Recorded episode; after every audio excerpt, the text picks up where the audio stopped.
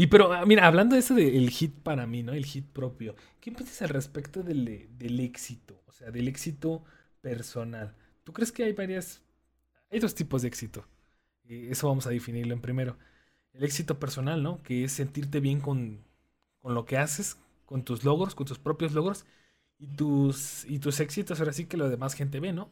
Como puede ser, ganó el diploma al mayor aprovechamiento. ¿Tú cuál crees que sea el más importante en la vida? Eh, yo creo que es el éxito personal, porque primero cuando, yo creo que cuando eh, haces algo y te propones algo y lo haces, después te sientes satisfecho contigo mismo y tú te aplaudes a ti mismo. Y después, después de que te aplaudes a ti mismo, le das la oportunidad a alguien más de que también vea, tu, vea todo lo que hiciste, vea tu trabajo y diga, wow, ese güey eh, es chido y bravo. Yo creo que primero es el éxito personal. ¿Qué piensas, amigo? Yo, yo también, evidentemente, era lo que mencionaba con el libro, ¿no? Cuando dije fue un hit, o sea, hablo desde mi perspectiva, ¿no? Yo, obviamente, no vamos a dejar de lado que existe un, un lado real y tampoco hit, hit, hit podríamos clasificarlos de manera exterior como, no, este güey vendió mil libros, ¿no? O sea, por así decirlo. Pero yo digo que fue un hit a mi perspectiva porque de cierta manera fue un hit para mi vida. Fue un hit, fue como un éxito, fue un logro de... En mi pinche vida Argenis pensó que iba a escribir un libro un día y el que se iba a sentar y que iba a salir una, novela aquí de esta mentilla que solamente estaba encerrada ahí en, en, su cubito de, de, hacer solamente la... de lo que dice el sistema de cierta forma, ¿no? Entonces, este... E-, el éxito personal es sumamente, sumamente, sumamente importante, ¿no? Porque son los logros que tú quieras, ¿no? Y, si recaemos una vez más en el tema de las relaciones, pues, pues el, eh, éxito personal eh, de, de que hayas podido superar a una persona es una satisfacción enorme cuando miras a esa persona o tal vez piensas y ya no piensas con tristeza, sino simplemente a lo mejor con con vagos recuerdos que solamente te hacen sonreír y seguir con tu vida, ¿no? Ya no sientes que necesitas a esa persona, ya no sientes que te rompes, ya no haces nada de eso, ¿no? O sea, llegas a ese punto donde por fin puedes decir, ¿sabes qué? Ya pude superar a esta persona, ya pude acabar ahora sí con, con, la, con lo malo que, que me acarreaba tener esa ex relación, que aún así, aunque las personas se, haya, se fueran de tu vida, aún siguen afectándote. Y es por esa razón que llegamos a lo mismo de que el periodo de duelo, o sea, de, de superación en sí mismos es sumamente importante. Yo soy de las personas que sí piensan que la gente se debe dar. O sea, cada quien tiene su duelo de diferente manera. Pero siento que esa. Mm, esa, esa pausa para poder entender. Mínimo para poder eh, entenderte. Ahora, ¿qué es lo que vas a buscar después de esta relación? Debe ser sumamente importante. Porque, por ejemplo, yo soy de los que piensan que tú andas con una persona, ¿no? Y vas a sacar la mayor experiencia que puedas de, de, ese, de esa persona, ¿no? O sea, eh, tú eres tóxica, entonces ya aprendí que eres tóxica, me di cuenta que no me gustan las tóxicas, ¿no? Tú eres muy posesiva, tal vez tú eres muy celosa, tú eres tóxica, ¿no? En general. Eh, entonces me doy cuenta que no quiero algo tóxico, ¿no? Entonces voy y no me busco algo tóxico, ¿no? Pero hay gente que, esa parte de observar qué es lo que vivieron les falta. Les falta observar qué es lo que vivieron. Y van y se lanzan por el Thank You Next eh, con otra persona que es igual y vuelven a recaer en un círculo vicioso. Entonces yo siento que más que eh, ese proceso de separación, a lo mejor yo te digo seis meses y ya como lechuga, no. Yo siento que es como de de darte ese tiempecito, de darte cuenta qué es lo que viviste, qué fue lo que viviste, para que ahora sí recalcules una vez más tu vida y si tú te crees capaz de darte cuenta qué es lo que viviste en un día, pues adelante, pero date ese tiempo de darte cuenta qué, qué rayos fue lo que viviste, cómo te afectó, cómo te benefició en buena manera.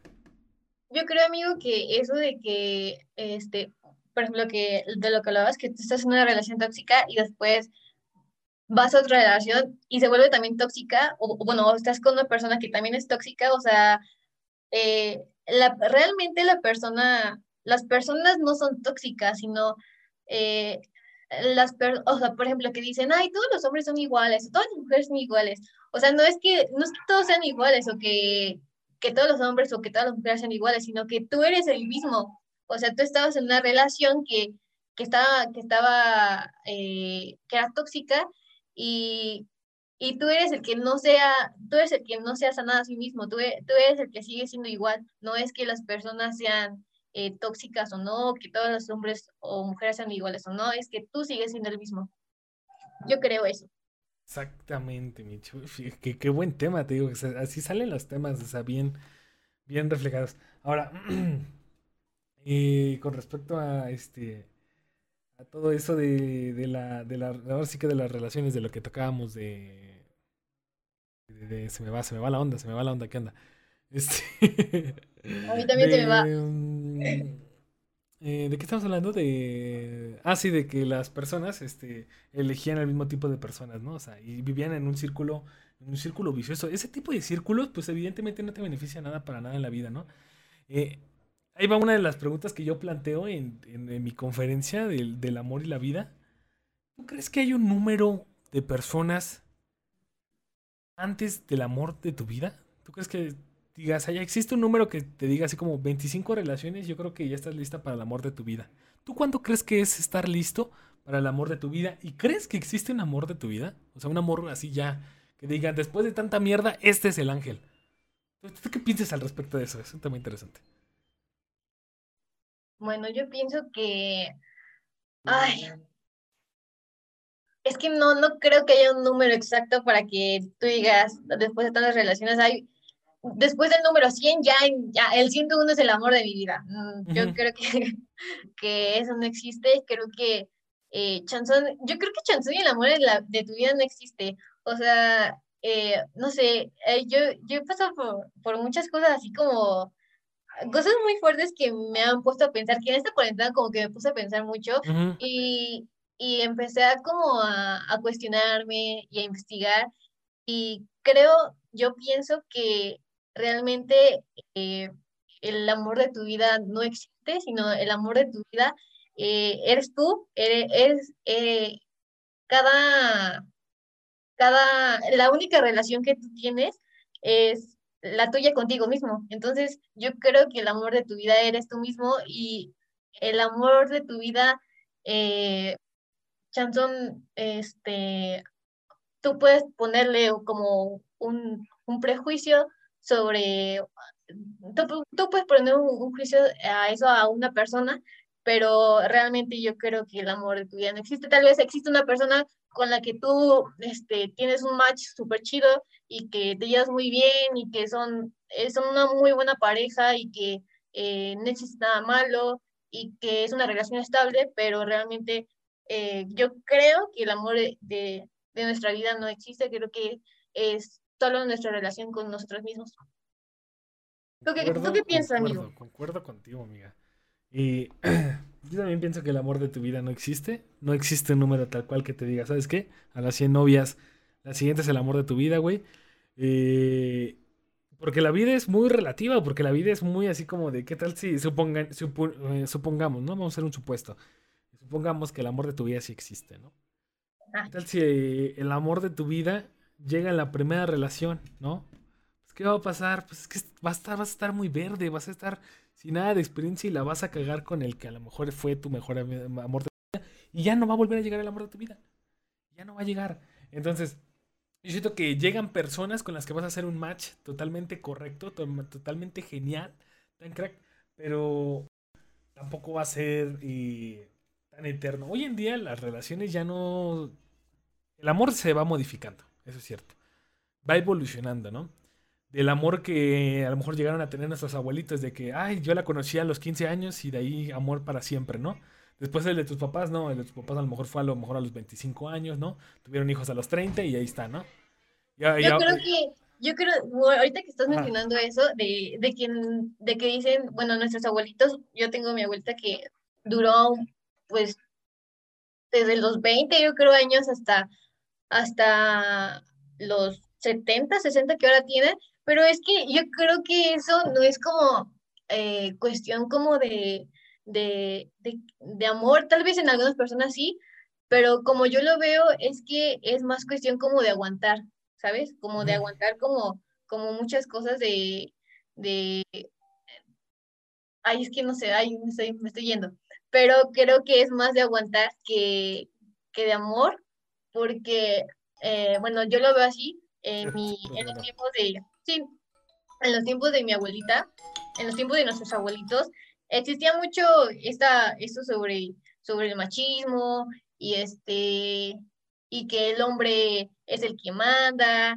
y que el hombre mantiene. Entonces, este, yo creo que en la relación de ahorita de, los abuelitos, yo creo que no es tanto de amor, sino más bien como de aguantar, como de soportar, como eh, de, ay, no, pues es que no voy a dejar, a, no lo voy a dejar porque él me mantiene, él es el sostén de la familia. Yo, yo, yo, pienso, yo pienso así sobre, sobre las relaciones duraderas de nuestros abuelitos. No sé, no sé si estoy bien o mal, ese es mi punto de vista, pero no sé, no ¿tú, ¿tú, qué piensas, amigo, sobre esas relaciones duraderas de tantos años? Híjole, esas, yo siento que, mira, esas, es que esas también, me encanta, me encantó tu punto, eh, de cuestión de durar, o sea, no sé que sea, no, sé, ¿no?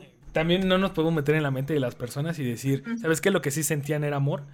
Sí, sí, sí, sí. Eh, ¿No? Entonces, eso no lo vamos a conocer, ¿no? Entonces, pero una relación, supongamos, de 50 años, es como, uy, ¿de cuántos... Eh, ¿Cómo le haces? ¿Cómo le haces? ¿Y cómo aguantas el hecho de pensar que hay miles de experiencias interesantes con otras personas allá afuera y nada más te encerraste en una por 50 años? Tal vez te digo, o sea, el amor, la ideología del amor va cambiando, o sea, se va modificando, se van pensando otras otras cosas y como te decía, el de tus abuelos de 50 años, pues dijeron, no, pues yo lo conocí, era el perfecto, no quería a nadie más y ya está a punto. El de tus padres, ¿no? Que, eh, que ahí están, quién sabe cuánto tiempo también duren, todo eso. Y ahí está, ¿no? Y ahorita el de los jóvenes que ya se va modificando un tanto interesante, porque ahorita los jóvenes ya no quieren estar aferrados a una persona tanto tiempo. ¿no? O es al menos a lo que logro ver a mi expectativa, ¿no? Y a lo mejor las por ahí las estadísticas lo han de decir, ¿no?